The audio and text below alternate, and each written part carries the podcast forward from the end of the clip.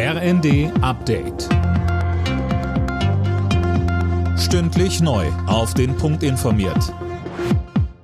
Ich bin Silas Quiring. Guten Tag.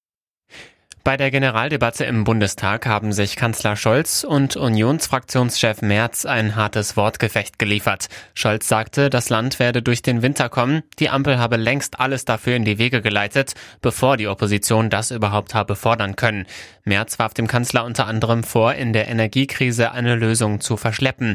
Zu den AKW-Plänen von Wirtschaftsminister Habeck sagte er, die Lage spitzt sich in den nächsten Tagen, Wochen und Monaten möglicherweise dramatisch zu. Ich sage Ihnen, Herr Bundeskanzler, stoppen Sie diesen Irrsinn aus Ihrer Koalition, solange wir die Zeit dafür noch haben. Zuvor hat der Bundestag dem verstorbenen früheren sowjetischen Präsidenten Gorbatschow gedacht.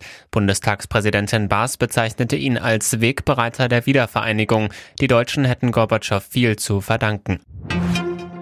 UN-Generalsekretär Guterres hat eine entmilitarisierte Zone rund um das bedrohte ukrainische Atomkraftwerk Saporischja gefordert. Zuvor hatte sich dafür schon die internationale Atomenergiebehörde ausgesprochen, Dirk Justus. Die Behörde hatte gestern einen alarmierenden Bericht zu dem AKW vorgestellt und vor einem nuklearen Unfall gewarnt.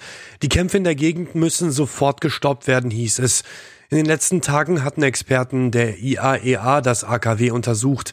Das Kraftwerk in Saporischschja ist das größte in Europa. Es wird seit Wochen immer wieder beschossen. Russland und die Ukraine machen sich gegenseitig dafür verantwortlich.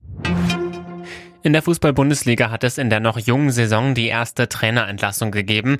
RB Leipzig hat sich von Coach Domenico Tedesco getrennt. Nach der Auftaktniederlage in der Champions League und dem Bundesliga-Fehlstart zog der Club jetzt die Reißleine. Ein Nachfolger steht noch nicht fest. Alle Nachrichten auf rnd.de